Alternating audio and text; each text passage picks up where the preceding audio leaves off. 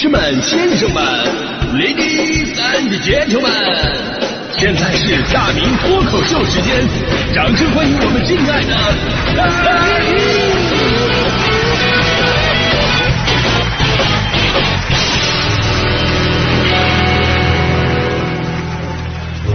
好，欢迎各位来到今天的大明脱口秀，我是大明啊。咱们今天说的话题啊，就是那一刻震撼到你的美景。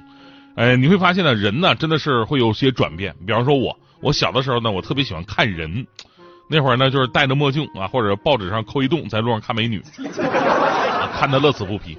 但是我也不知道从什么时候开始，我突然就对人不感兴趣了。啊，可能就是看完以后呢，也没什么效果，对不对啊？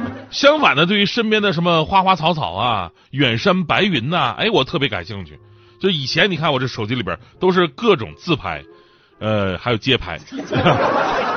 现在我手机里边都是各种啊花草啊风景啊，有的时候不知道还以为拿了我爸的手机。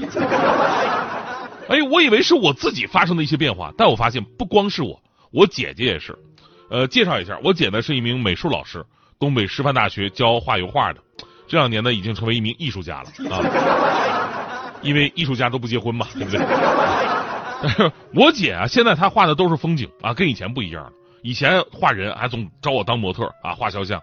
那现在他只画风景，而且画的还越来越模糊。每次看他的画，我都觉得我是不是视力下降了？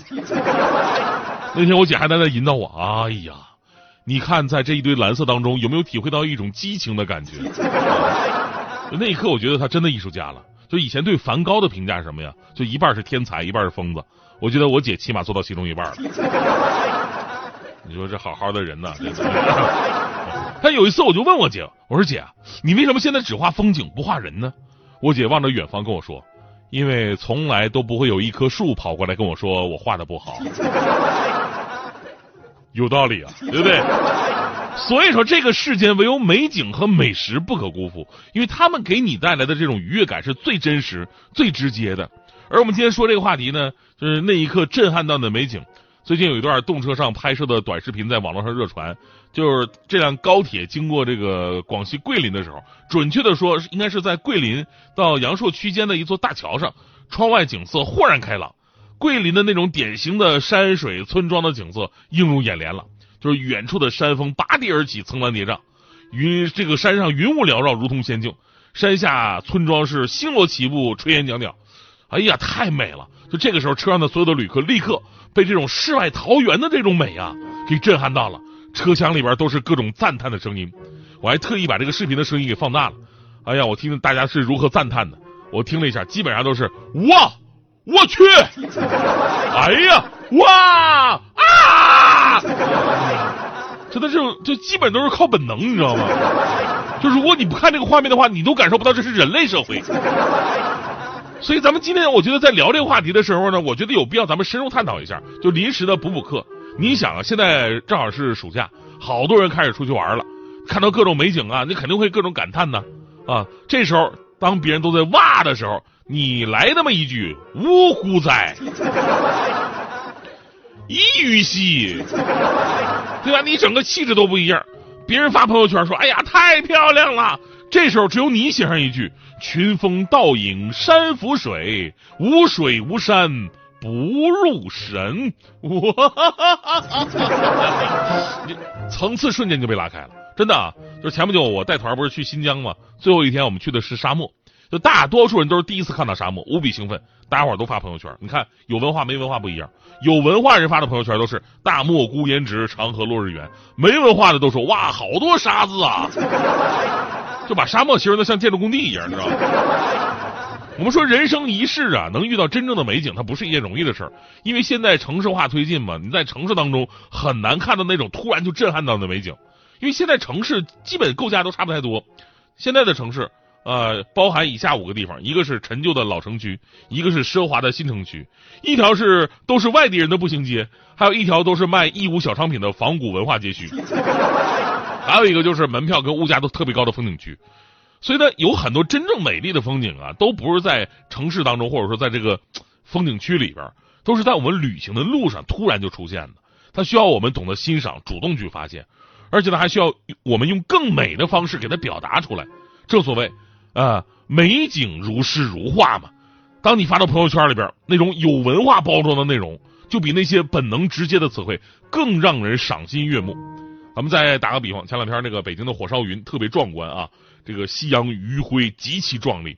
这时候人家说的都是“落霞与孤鹜齐飞，秋水共长天一色”，啊，你却说“我去，我去，我我”。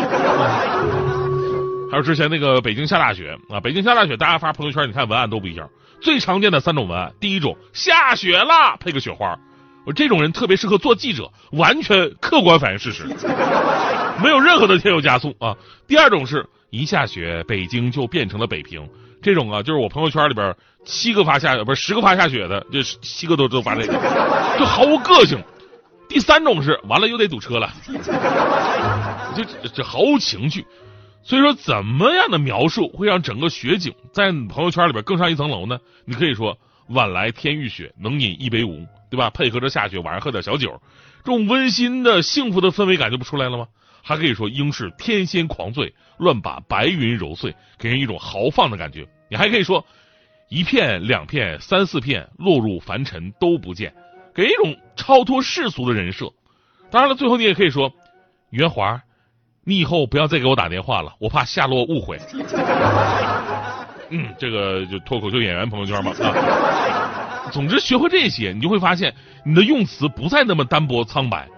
中华民族可以说是世界上最幸运的民族了，因为我们啊不仅仅是唯一一个文明没有中断的国家，更在于我们的老祖宗给了我们非常非常多的优秀的传统文化，让我们去表达任何世间的事物，不光是美景，就生活当中各种场景。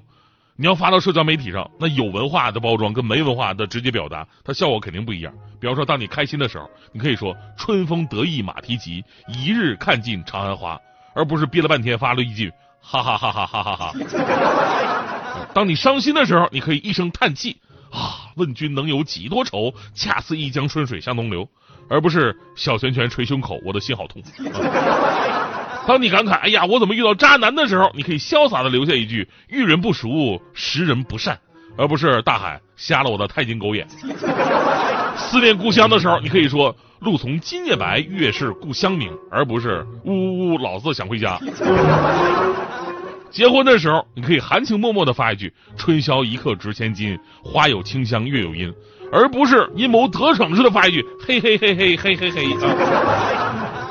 为爱发誓的时候，你可以说“山无棱，江水为竭，冬雷阵阵，夏雨雪，天地合，乃敢与君绝”，而不是说“哎呀，我亲爱的，我要是我要是对不起你的话，我出门被车撞死”。因为相对于“山无棱，江水为竭”，出门被车撞这个几率，我跟你说大太多了。这个这个就不千万别随便说，开个玩笑啊。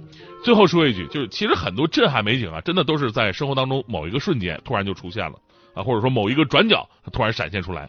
如果说你只是低着头走路，埋起头干活，这都会错过好多的美丽风景。所以呢，当你为了目标努力的时候，不要忘记啊，沿途的风景也是我们人生的意义。就前不久这个月亮啊，真的是让很多朋友留下深刻印象。就是前不久的十五啊，那个十五，月亮真的是又大又近。那其实很多人真的也就错过了。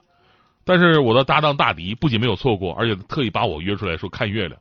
当时我还说：“哎呀，不行，我得写稿子啊！”大迪就教育我说：“稿子什么时候都能写，但是这么好的月亮，错过真的就错过了。你能保证你还能过几个十五吗？”我想想也是啊，于是我我真的跟大迪我俩看月亮去了。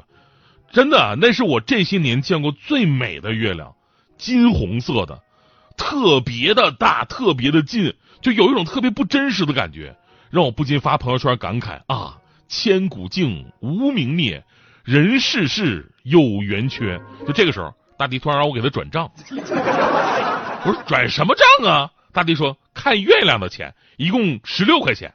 我说看月亮有钱还给你，还有零有整要十六块。大弟说当然，你不知道吗？十五的月亮十六元。所以我就想知道一个事儿啊，就是连续两天谐音梗到底扣多少钱？